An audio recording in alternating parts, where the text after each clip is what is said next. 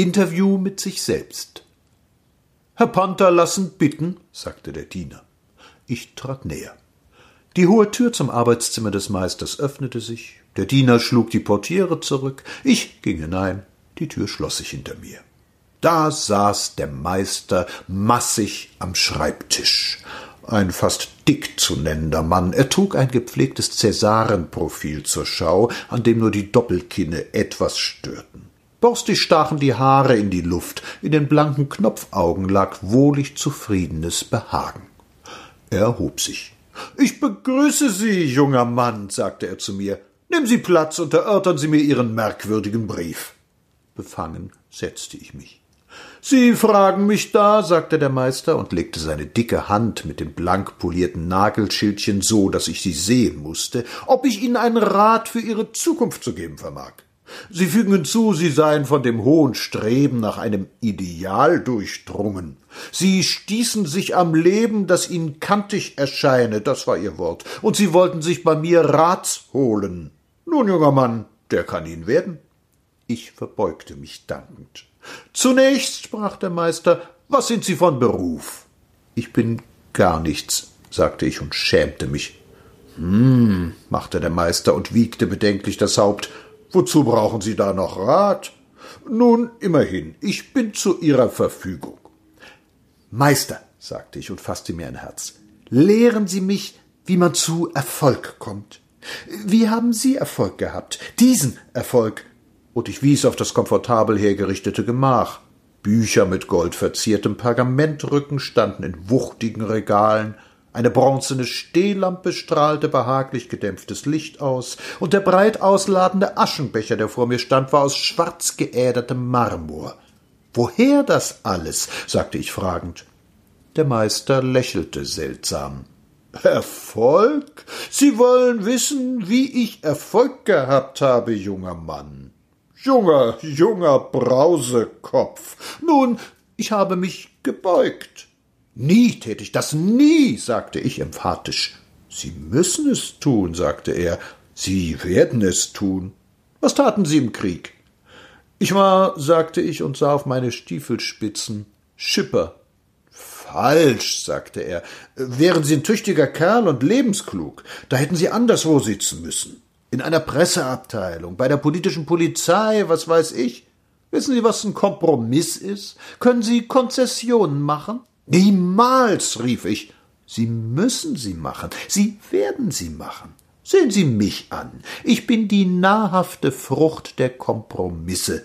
Man muss im Leben vorwärts kommen, junger Freund. Aber die Wahrheit, aber die Ideale, rief ich lauter als schicklich war.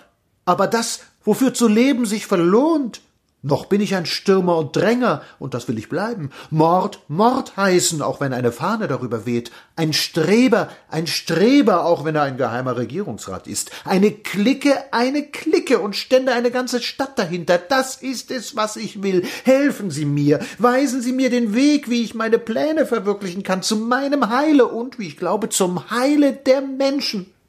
Ich hatte mich in Begeisterung gesprochen, meine Wangen glühten, meine Lippen waren geöffnet und zitterten leise.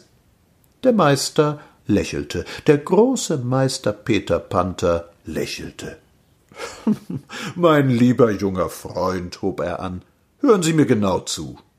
Auch ich begreife Ihre edle Gesinnung, die Ihnen alle Ehre macht. Auch ich wünsche, dass die Menschheit so edel wäre, wie Sie sie machen möchten.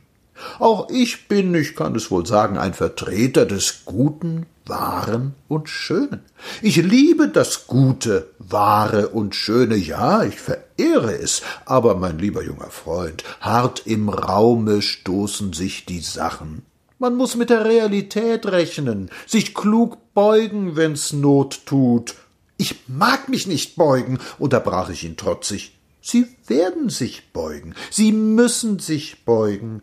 Eines Tages werden Sie Ihrerseits Geld verdienen wollen, und Sie beugen sich.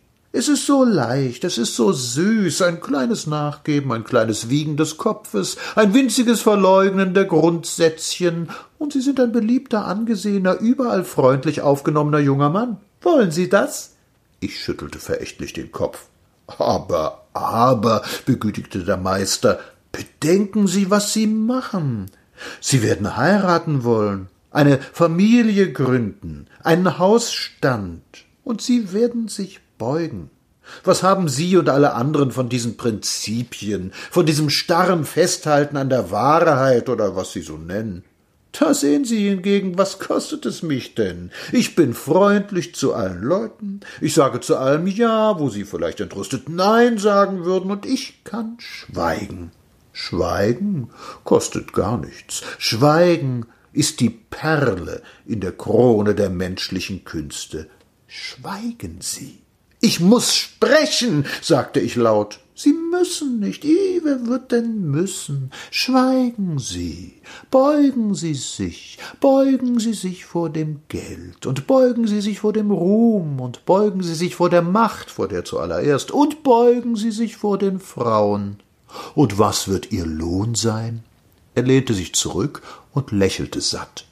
Ich lebe, fuhr er fort, wie Sie sehen, auf gutem Fuß, und ich bin recht zufrieden. In meinem Haus verkehren Priester und Ärzte, Offiziere und Künstler, und keinem tue ich je etwas in meinen Schriften zuleide, und jeder bekommt eine gute Flasche Rotwein. Glauben Sie, ich sehe nicht, was dahinter steckt, aber es kümmert mich nicht. Sie lesen meine Werke, Sie kaufen meine Bücher, was will ich mehr? Bin ich angestellt, Ihnen die Wahrheit zu sagen, die unbequeme, harte Wahrheit? Wir alle sind angestellt, den Menschen die Wahrheit zu sagen, sagte ich. Ich nicht, sagte der Meister, ich nicht. Ich habe diese Anstellung gekündigt, und seitdem geht es mir sehr gut. Und seitdem habe ich, was ich brauche, mehr als ich brauche. Meine Tochter heiratet demnächst einen Fabrikbesitzer. Ja. Soll ich heiraten? fragte ich. Die, die Sie lieben? Nicht. Denn ich ahne, sie hat kein Geld. Heiraten Sie die Tochter eines reichen Mannes. Raum ist in der kleinsten Villa, aber eine Villa muss es sein. Rauchen Sie? Nein, sagte ich. Ich rauche nicht. Ich rauchen Sie, sagte er freundlich. Es dämpft ab.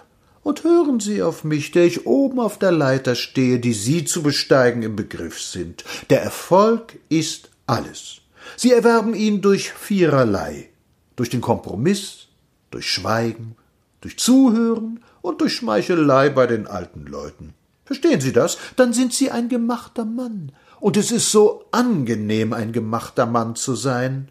Er strahlte fett und sah aus wie ein Mime nach dem Applaus.